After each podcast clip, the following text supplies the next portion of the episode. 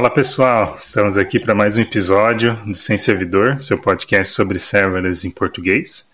E para esse papo de hoje aqui, né, para esse episódio, né, eu conto com a presença do Bruno Pazetti, pronunciei certo aí, que é cofundador do, do Cláusula Certa. Como vai, Bruno? Tudo certo? Tudo bem, Evandro? Eu vou bem. Obrigado pelo convite. Legal, vamos lá. É, assim, eu gosto sempre de começar os episódios né, contando um pouco da, da história né, da, das pessoas que, que vêm aqui participar. Então, conta um pouquinho para a gente aí da, da tua história, né, o teu background na tecnologia, né? Fala um pouquinho aí para a gente te conhecer melhor. Legal.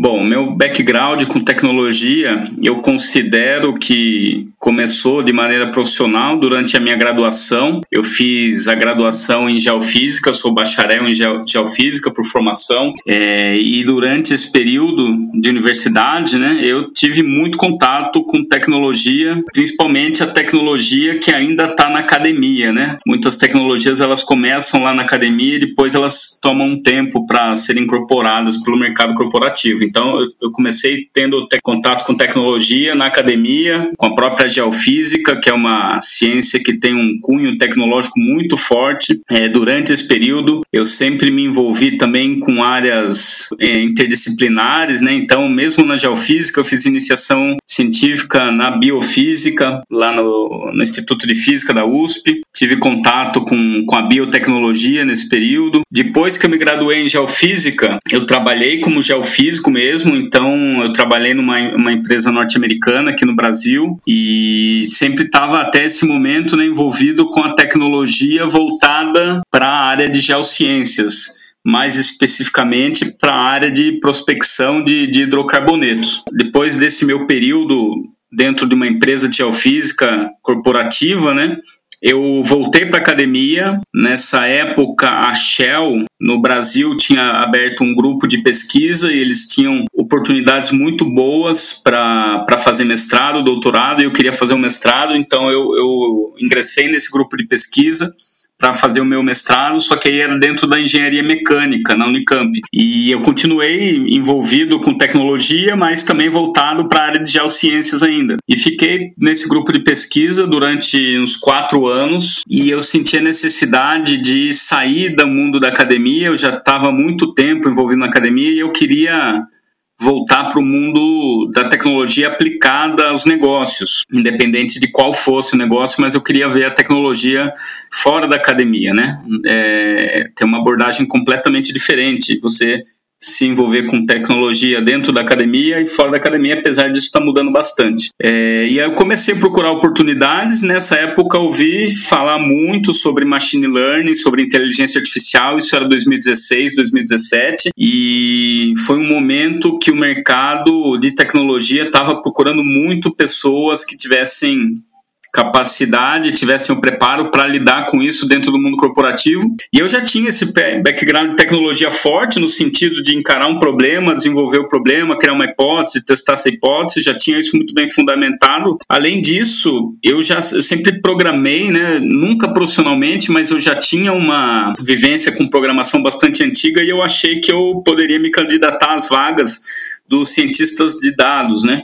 Acho que foi nessa época, teve uma revista norte-americana, não me lembro qual é agora, bastante famosa, que disse que cientista de dados era a profissão mais sexy né, do século XXI. Aquilo me chamou muita atenção e eu comecei a ver o mercado demandando bastante pessoas para ocupar essa posição. E foi então que eu ingressei como cientista de dados na Semantics na época, 2017, comecinho de 2017. Ingressei com a empresa, a empresa tinha 20 pessoas e ingressei para ser cientista de dados e começar dentro da empresa a área de low tech dessa empresa. E então 2017 eu ingressei, aí eu comecei, aí eu me aproximei muito mais do mundo da TI como cientista de dados, né? Já focado para a área do direito, já focado em tecnologia voltado para a área do direito. E fiquei lá por quase três anos, né? Eu vi a empresa sair de 20 e poucas pessoas para 300 pessoas no período que eu estive lá.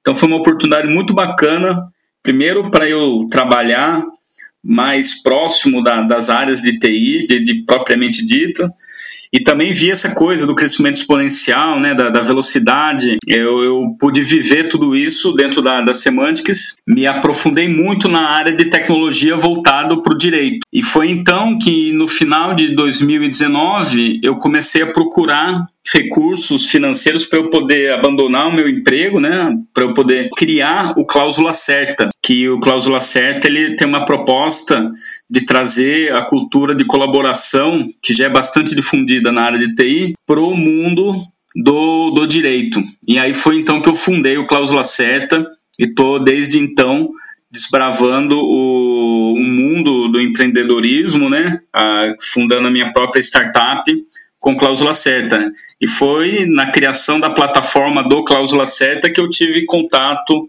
com, com esse mundo de serverless, né? Legal, e, e é, bem, é bem interessante ver quanto tem vindo pessoas de outras áreas para a área de tecnologia, especialmente para é, ciência de dados, né? É. Pessoas que vêm de área de engenharia elétrica, mecânica, Sim. isso é muito legal, né? E acho que enriquece pra caramba, né? O, o mercado como um todo, né, as empresas, isso, isso é bem interessante. Eu, vi, eu venho vendo um movimento bem grande nesse sentido. Né? Sim, sim, é verdade. Muito legal, muito legal. Massa, cara. Legal por ter topado vir aí fazer esse papo pra gente. Tu começou a falar um pouquinho do cláusula certa. Quer contextualizar também rapidamente o que, que é o cláusula certa pro pessoal, já que a gente vai contar o case de vocês, é legal também ter o cenário de negócio, né? Sim. Não, perfeito. É, o cláusula certa, ele nasceu como uma plataforma que fosse um meio de colaboração entre advogados. Então, como eu comentei, eu estava muito envolvido com a área de tecnologia voltada para o direito e eu vi os escritórios de advocacia e os operadores de direito, né? O que, que isso quer dizer? Os advogados, mas não só os advogados, as pessoas que não são advogados, mas trabalham em escritórios, trabalham em departamentos jurídicos, eu vi essa comunidade se apropriando, não se apropriando, mas é, utilizando de algumas culturas e ferramentas que eram que nasceram originalmente em equipes de tecnologia, ou seja, metodologia ágil, é, o próprio entendimento mais profundo das tecnologias. Eu vi esse movimento acontecer dentro do, dos operadores do direito. E eu percebi que existia um espaço para que nascesse uma plataforma que promovesse a colaboração entre os advogados, que é uma prática muito comum com o pessoal de TI, principalmente com o pessoal com os desenvolvedores, né? É muito comum você ter plataformas tipo Stack Overflow, por exemplo, que promovem a colaboração entre esses operadores dessas áreas, né? Entre essas pessoas que, que, trabalham com desenvolvimento, que trabalham com código. Então, era uma coisa muito natural, é uma coisa muito natural no, no mundo de tecnologia. E que funciona muito bem, porque colaborar com a comunidade é uma coisa que promove a própria tecnologia. Por exemplo, o seu trabalho mesmo, Evandro, né? O, você está você tá aqui né, se doando, tá fazendo, você está colaborando com a comunidade de serverless. Isso potencializa a comunidade como um todo potencializa a tecnologia além, além de promover a pessoa que está fazendo isso. Né? Então eu vejo que isso é uma estratégia muito eficiente, é uma estratégia de ganha-ganha muito eficiente que nasceu no mundo tecnologia. Né? A pessoa que colabora se promove muito bem, a pessoa, por exemplo, bem ranqueada no Stack Overflow, ou a pessoa que é um contribuidor de um projeto open source, ela se posiciona de uma maneira diferente no mercado, porque o mercado começa a reconhecer ela como uma autoridade, o que é ótimo e, e é super justo. E a própria comunidade cresce junto, né? Você leva o nível de toda a comunidade dessa forma além de promover a própria tecnologia. Então existia um espaço para fazer isso com o mundo do direito, né? A justiça, a justiça ela precisa de mais colaboração. Era uma prática que não é comum, não era, né? Vai começar a ser cada vez mais comum entre os advogados colaborarem conteúdos entre si. Então, o que, que acontece? O próprio conteúdo cresce de forma dinâmica e a pessoa que contribui, ela se posiciona como autoridade naquele assunto. Então, o Cláusula Certa, ele nasceu para ele nasceu com essa proposta de criar o direito colaborativo e foi super bem aceito. A gente é super reconhecido. Depois que a gente nasceu, outras plataformas nasceram para fazer exatamente a mesma coisa e isso tem sido muito legal. E acontece que aquela plataforma tecnológica que eu disponibilizei ali não, não tinha ficado muito claro como monetizar aquilo, né? Claro que não deixa o Cláusula Certa não deixa de ser uma empresa e não deixa de precisar angariar seus próprios recursos financeiros. Então, a, a, alguns escritórios começaram a pedir para a gente disponibilizar aquela mesma plataforma tecnológica de forma privada, para que o escritório fizesse a gestão do seu conteúdo internamente e promovesse a colaboração não com a comunidade toda, mas a própria colaboração entre a comunidade, né, dentro do departamento, dentro do escritório. Então a gente começou, eu comecei a, a dividir um pouco o, o negócio do Cláusula Certa no mundo B2C, que foi a história toda que eu comecei a falar aqui, da colaboração em toda a comunidade, e no B2B, que é disponibilizar uma base tecnológica para que possa haver colaboração dentro dos escritórios, porque mesmo dentro de uma equipe, às vezes o conteúdo ele está muito centralizado em pessoas, né? Ele não, ele, ele não, é um conteúdo do escritório, é um conteúdo das pessoas e às vezes você precisa de um conteúdo e você nem sabe que um colega já criou aquilo.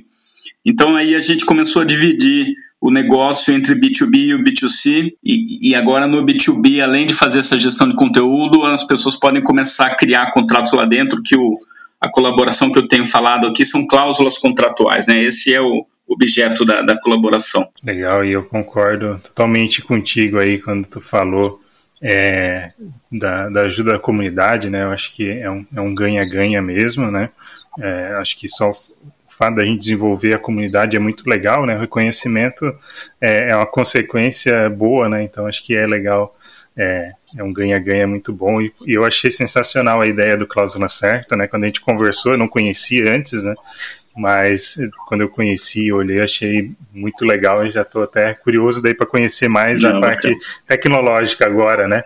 É, conta também para gente aí, né? Como é que foi essa é, é, essa escolha, né, esse começo dos trabalhos, né, o que, foi a tua motivação para escolher serverless, né? Tu tinha que fazer o teu, o teu sistema ali, né? Por que que tu escolheu isso?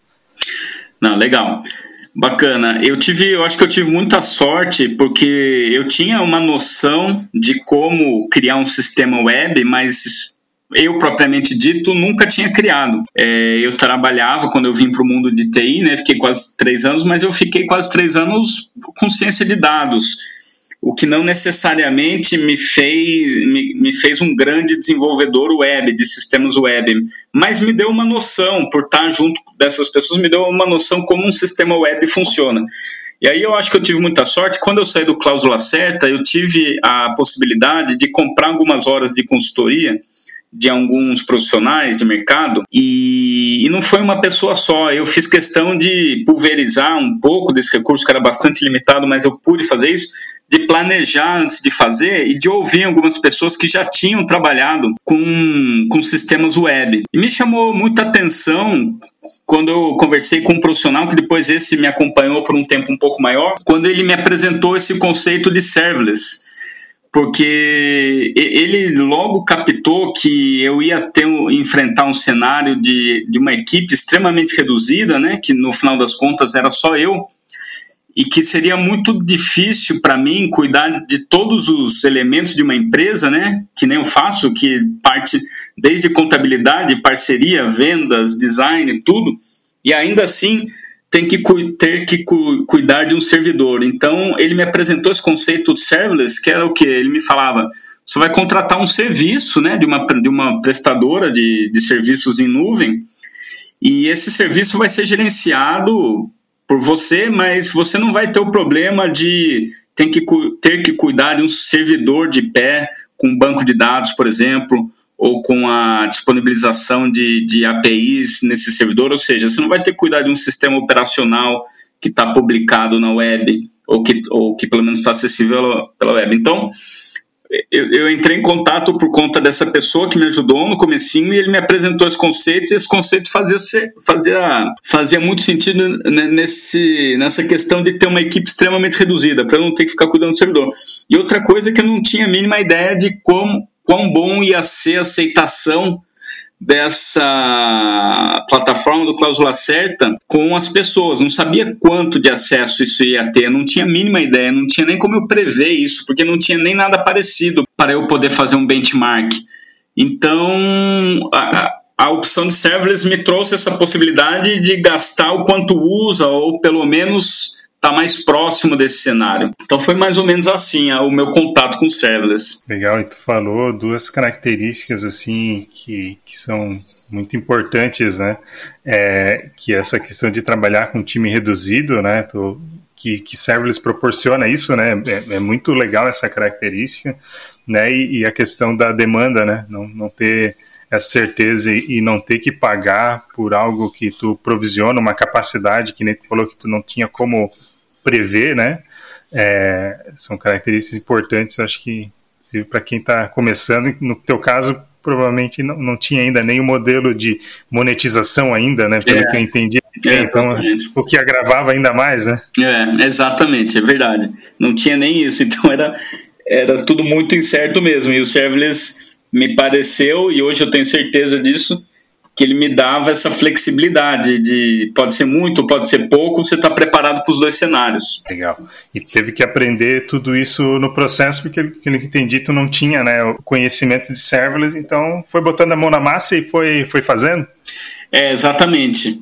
É, não tinha no conhecimento de serverless, não conhecia nenhum conceito, assim, já tinha ouvido falar, mas não, não nunca tinha me aprofundado no conceito. É, eu tive a sorte de ter o acompanhamento dessa pessoa que me direcionou no sentido de me apontar as palavras-chave e para que, que eu deveria olhar. E fui aprendendo no processo, tanto a parte de montar uma arquitetura serverless, quanto a parte mesmo de operacionalizar alguns códigos que eu estava criando back-end pro pro cláusula certa. Então eu, eu aprendi ali no processo eu diria que nesse um ano que passou, eu, eu sei muito mais do que quando eu comecei, mas ainda estou longe de ser um especialista no assunto, mas aprendi em como criar as, os meus serviços de forma que eu tivesse uma arquitetura completa e independente para colocar o cláusula certa no ar. Mas foi no processo e nesse ponto que eu acho que a gente ainda está um pouco carente de conteúdo sobre serverless e que nem você muito bem colocou no, no começo do seu podcast em português. Então, eu acho que assim, é uma coisa que não tem tanto conteúdo quanto outros assuntos relacionados com a área de TI, banco de dados, por exemplo. É, serverless tem bem menos conteúdo e em português então tem menos ainda então é muito bacana poder contribuir com uma, com uma iniciativa que nem essa sua. Legal, legal. Vamos mudando esse, esse cenário aí, né? Aos pouquinhos. Sim. É, e conta então pra gente também é, qual que é a stack de, de, tecnologia que vocês usam aí, de cloud, desde cloud provider até os serviços né, que, que, que vocês usam para montar né, a, a, aplicação como um todo, como é que, que, que vocês usam basicamente aí? Tá. É, bom, é, eu uso 100% AWS, só uso os serviços da Amazon, da AWS. E aí acontece da seguinte forma: eu tenho um banco de dados relacional que, que eu uso RDS como serviço para eu gerenciar esse banco.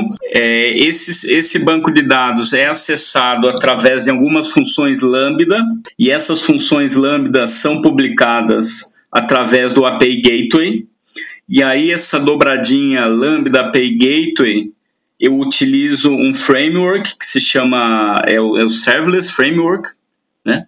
Eu acho que é exatamente esse o nome.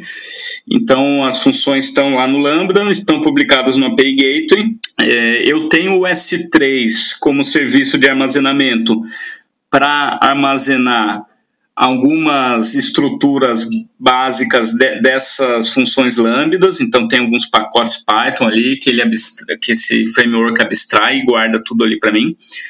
E no S3 também eu tenho o projeto front-end armazenado ali, e esse projeto ele é publicado através do, do CloudFront. O CloudFront faz a publicação desse projeto que está no S3. Então, no CloudFront, eu gerencio o certificado de segurança, eu gerencio as políticas de cache e, e o que e, e, o Route 53 faz o roteamento para esse pro CloudFront, né? Então o Route 53 é quem resolve o DNS, que faz a pessoa quando a pessoa digita meu site, ela vai apontar para o CloudFront que vai estar tá hospedando ali o meu, o meu código em, em, do front-end que está no S3. Acho que é basicamente isso, Evandro. Legal. É, assim, eu vejo que, que é uma combinação clássica né, de uso de servers. O que eu achei mais diferente é o uso de, do RDS ali, né? Não que não seja uma prática também, mas geralmente com Lambda, por exemplo, é, é mais utilizado o DynamoDB, né?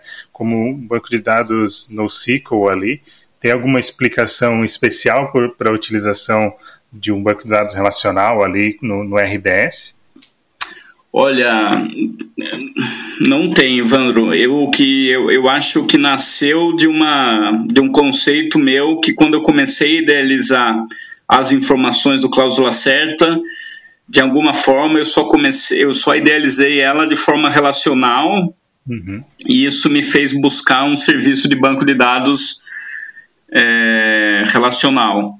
O que às vezes, o que às vezes eu, eu mesmo me questiono se eu não deveria, às vezes, migrar para algum. Eu posso estar errado, eu tenho pensado nisso recentemente, mas hoje eu começo a ver que talvez toda migração que eu preciso, não toda migração, mas toda alteração em banco de dados que eu preciso fazer, eu acho ela um pouco complexa por conta de existirem pré-relações no, no, meu banco de dados. E às vezes eu fico pensando se eu deveria ter um banco de dados não relacional, talvez fosse muito mais fácil eu ter outras estruturas de dados dentro do banco de dados. Então fica aí a sugestão para o DynamoDB. Eu já tinha pensado no Elasticsearch, porque eu trabalho bastante com texto também, mas o DynamoDB ou de qualquer forma ter uma estrutura não relacional me come, começa a me me parece cada vez mais atraente, assim, à medida que eu vou entendendo melhor as possibilidades do não relacional. Eu acho que é mais flexível para alterações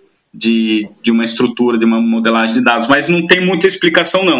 Era o background que eu tinha me levou para o mundo relacional e o mundo relacional me levou para o RDS. Legal, não, é, é uma questão de, de know-how e eu acho que é isso, isso que é muito legal, né, e eu defendo muito essa questão de, de, do time to market, né? Eu acho que não tem escolha certa errada, né? Acho que se tu consegue endereçar né, o que o teu negócio precisa de uma forma rápida e que funcione, tá tudo certo, né? Só porque foge um pouco do convencional, digamos assim, né? Mas se está atendendo, acho que é legal e tá, né? como tu mesmo comentou, né? Começa a ter algumas, às vezes algumas dificuldades, né? Que com com o DynamoDB tu não teria, né? Ao mesmo tempo que tu vai ter outras dificuldades que, que com, com relacional fica mais fácil, né? Então, é, vai depender muito mesmo do, do que tu precisa, né? Uhum.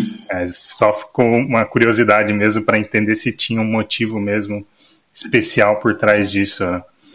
Tá. E, e, e, de linguagem de programação, o que, que, que tu usa aí para fazer tuas lambdas? Tá.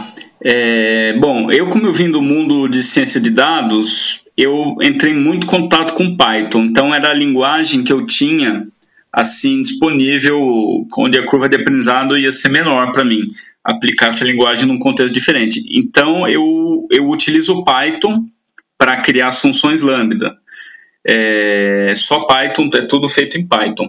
Bom para ti, né, nesse caso, que tu já tinha o know-how de Python e coincidentemente, né, o, o, Python é uma das linguagens que, que tem uma boa performance, né, com Lambda, né, que tem um baixo code start e tal, então acabou sendo perfeita a combinação, né, tu já ter esse know-how e, e, e vir para o mundo de serverless, né, diferente de às vezes tu vir num know-how de Java, né, uhum. que vai ter um desempenho, né, uma performance um pouco é, ruim, digamos assim, né, é, no serverless, né, apesar de que não, em alguns casos não gera tanto impacto, mas não é tão, tão bom quanto Python, né? Ou Node.js, por exemplo, né?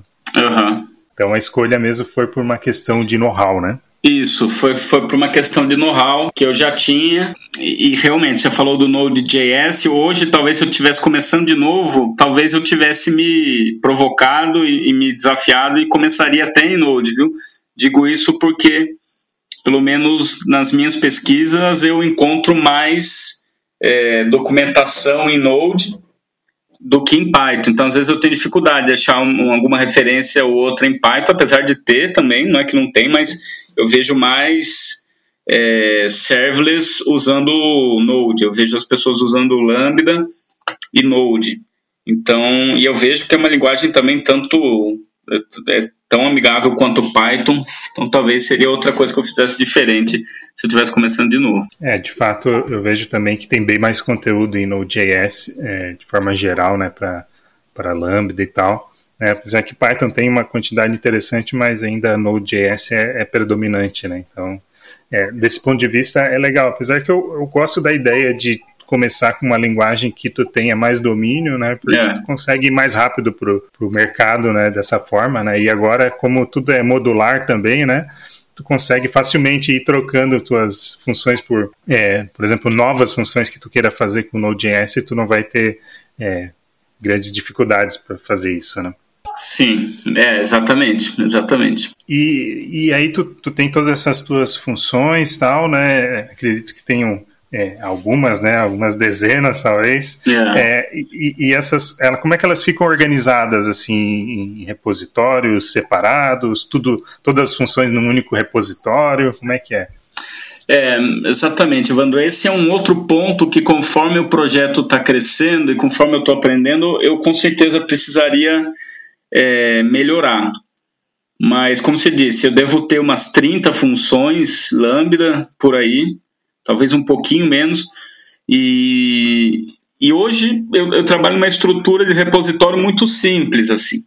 Eu tenho duas, eu tenho um, repositório privado meu e, e, também hoje isso não dá problema porque é uma pessoa só. Com certeza, se tivesse uma equipe, isso não seria o mundo ideal.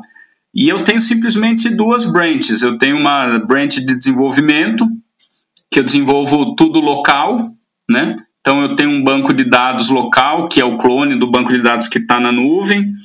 Eu, uma, uma, outra coisa que fica para o pessoal que estiver ouvindo, que para mim foi um divisor de águas, quem está usando o Lambda, da primeira vez que eu desenvolvi, eu, eu fazia o deploy de todas as funções para testar. Então, imagine, cada bug que dava, eu tinha que fazer o deploy de novo. Eu não sabia que existia lá o plugin do Serverless Offline.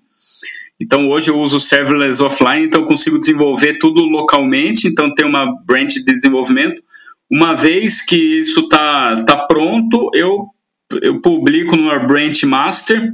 E essa branch master que eu jogo para o ar. Então, basicamente é isso. Legal. E, e tu tem esse processo automatizado já de, de botar no, no ar à medida que, que isso vai para o Branch Master? Tem um processo aí, um pipeline? Não, não tenho, não tenho. Eu, eu faço push eu, na, na minha Branch Master e aí eu, o Serverless Framework ele abstrai a publicação de algumas coisas para mim, né? Então, se eu altero uma função, ele vai lá substituir a função, tudo.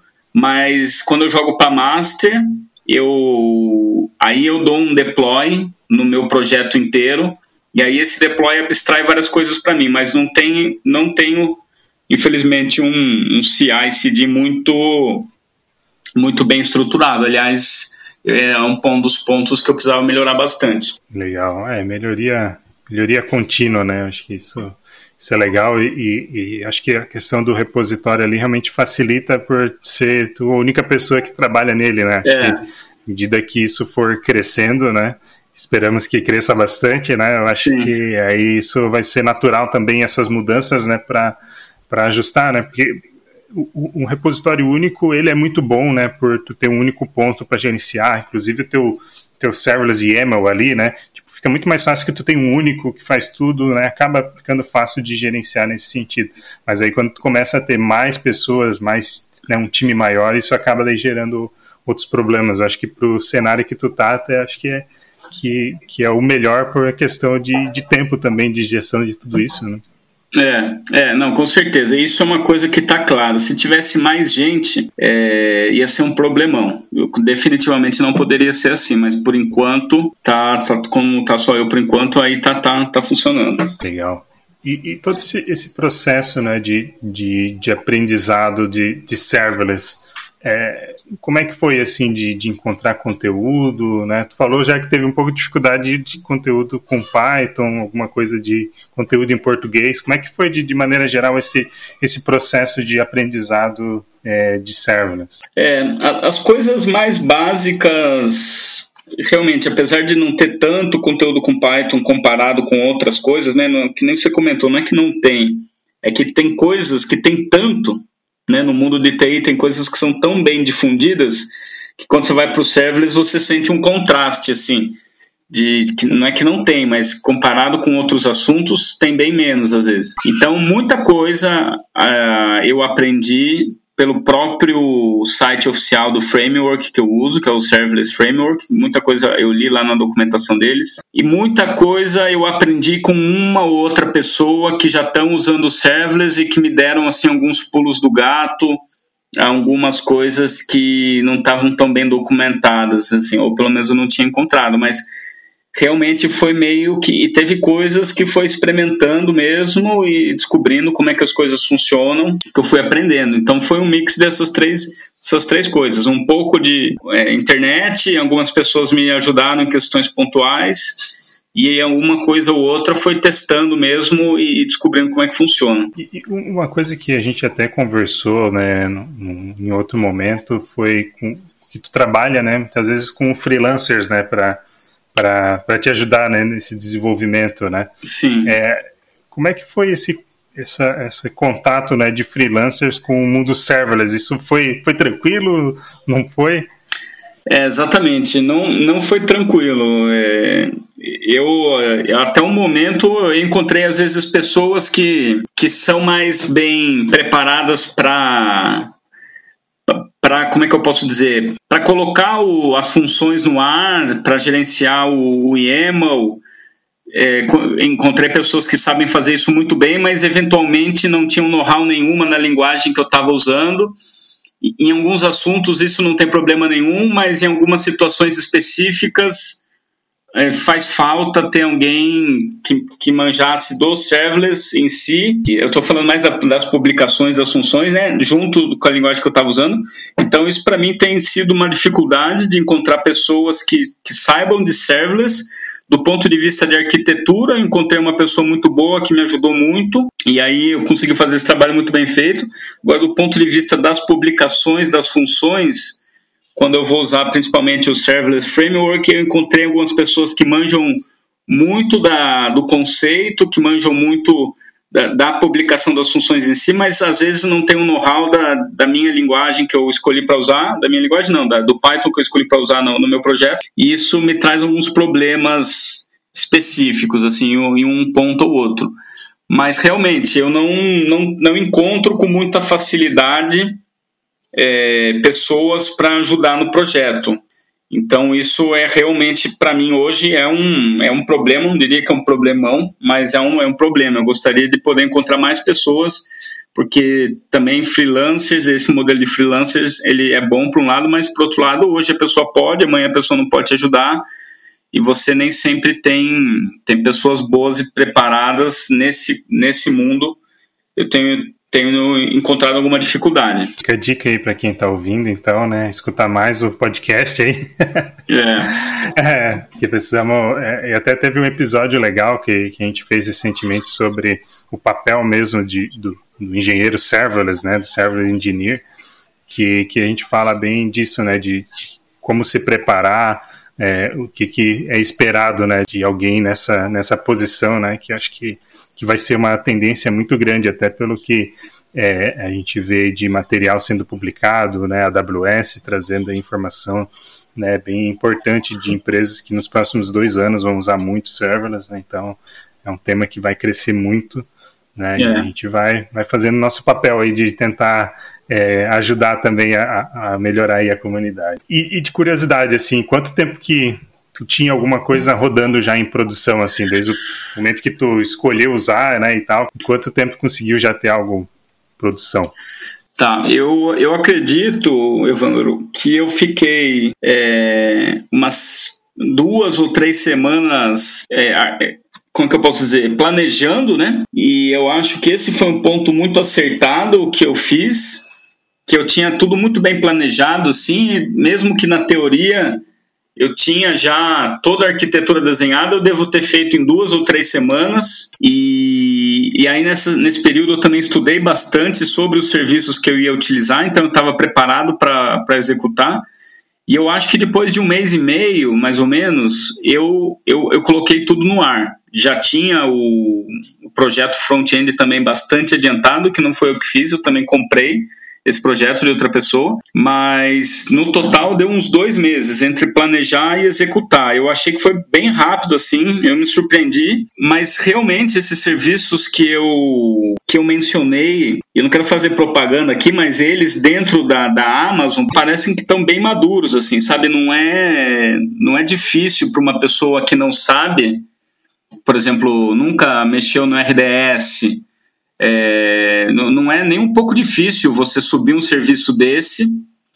Eu acho que tem que ter um cuidado muito grande com a questão de segurança. Então, também tive muita sorte de ter orientação nesse sentido, de, de como arquitetar não só a, os serviços, mas todo o meu chaveamento de redes interno. Então, eu criei uma VPC nova, eu criei muitas subnets, como que as coisas deveriam se comunicar, então tinha tudo isso muito bem planejado, é, onde que eram os meus pontos de saída para a internet, é, esse ponto ele seria direcionado para onde, o meu banco de dados, como que ele ia estar protegido dentro desse ecossistema, então tinha tudo isso muito bem desenhado.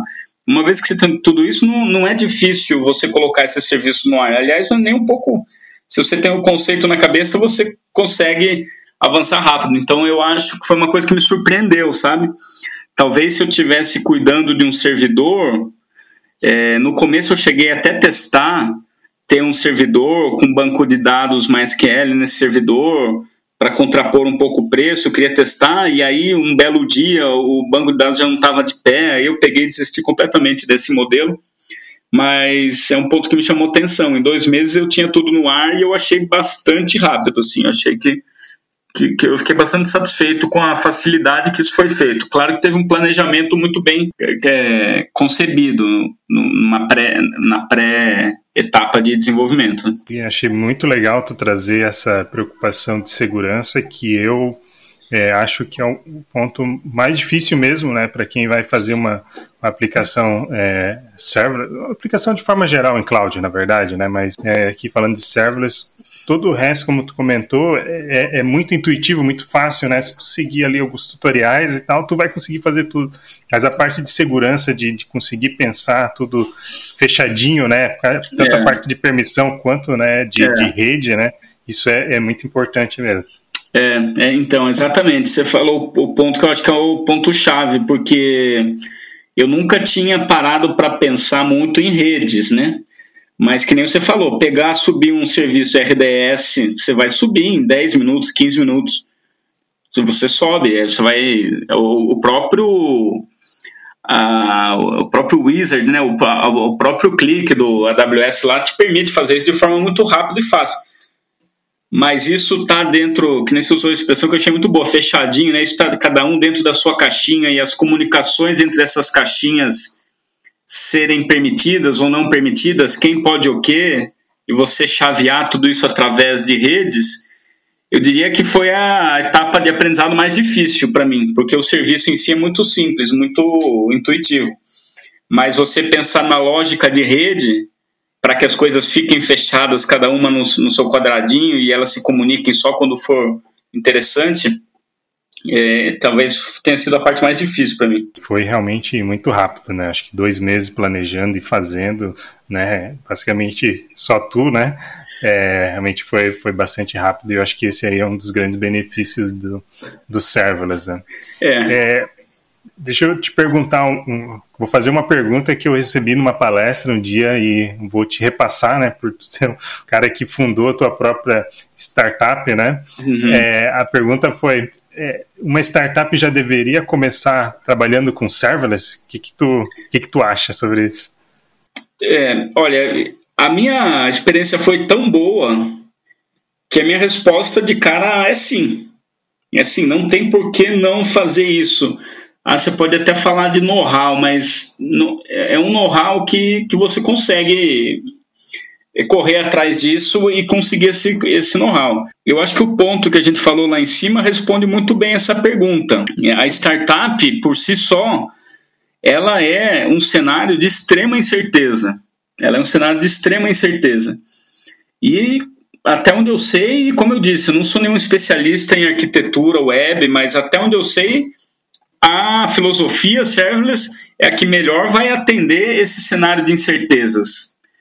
Então, incertezas de tráfego, você não sabe quanto, você não sabe se vai ter um milhão de usuários ou dez usuários, você não sabe se esses usuários vão acessar todo dia ou não vão acessar todo dia.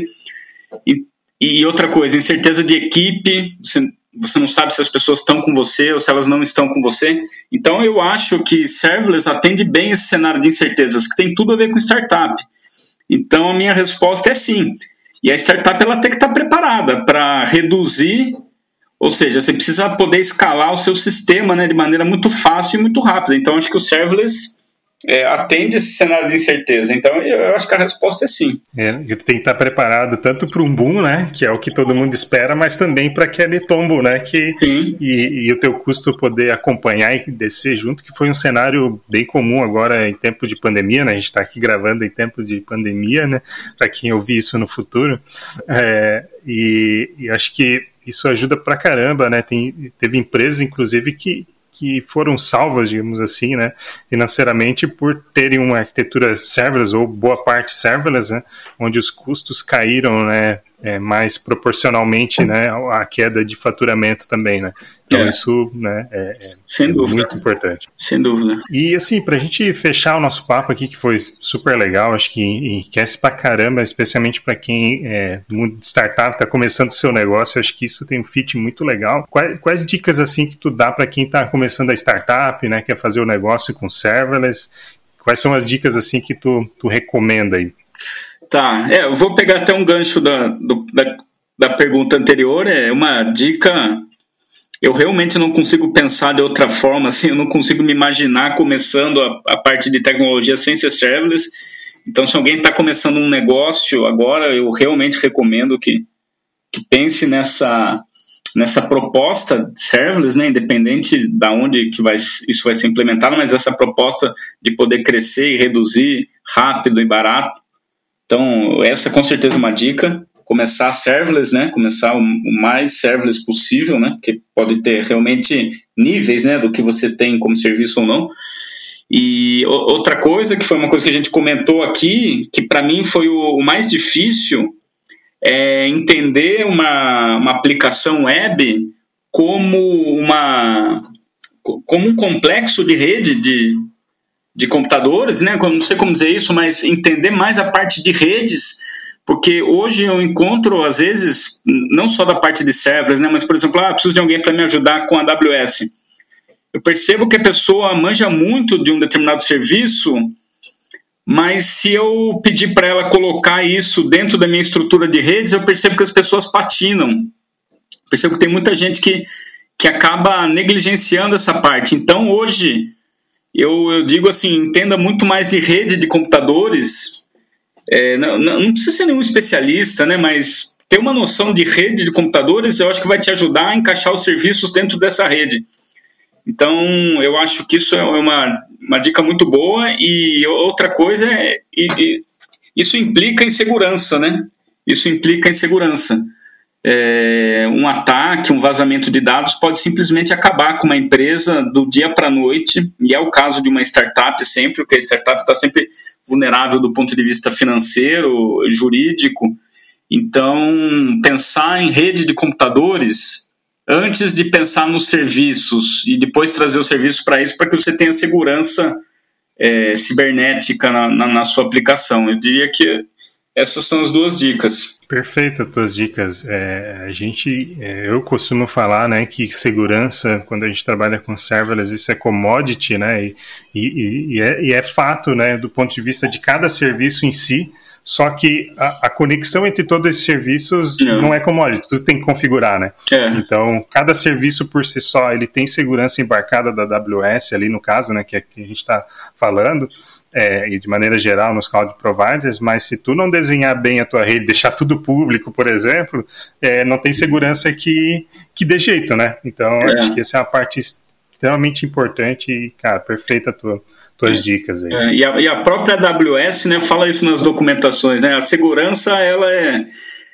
responsabilidade, metade é da AWS, ela mesma fala dessa forma, né? E metade é do de quem está operando a AWS, né? porque não adianta nada ter a segurança embarcada ali e você expor aquilo à internet, eh, o seu banco de dados, por exemplo. Então, então realmente, Exatamente. a gente tem uma responsabilidade muito grande. Perfeito. Cara, muito bom. É, minha parte aqui fechamos, né? Quero te agradecer bastante aí por por ter topado fazer esse papo, vim aqui é, compartilhar essa tua experiência, né, que eu achei muito legal, né, a gente vê experiência de empresas grandes, é, startups, né, como a Cláusula Certa, né, que que está é, no começo, digamos assim, né, uhum. e que conseguiu já fazer um negócio muito legal, acho que é, é legal esse, esse balanço e, e, e talvez até é, em casos que nem o, o, da cláusula certa, isso evidencia ainda mais as características boas de serverless. Né? Eu acredito muito nisso e fiquei muito é, com vontade de trazer é, esse episódio por conta disso. Então, obrigado aí por ter topado compartilhar com a gente. Valeu, Evandro. Eu quem agradeço e, e também quero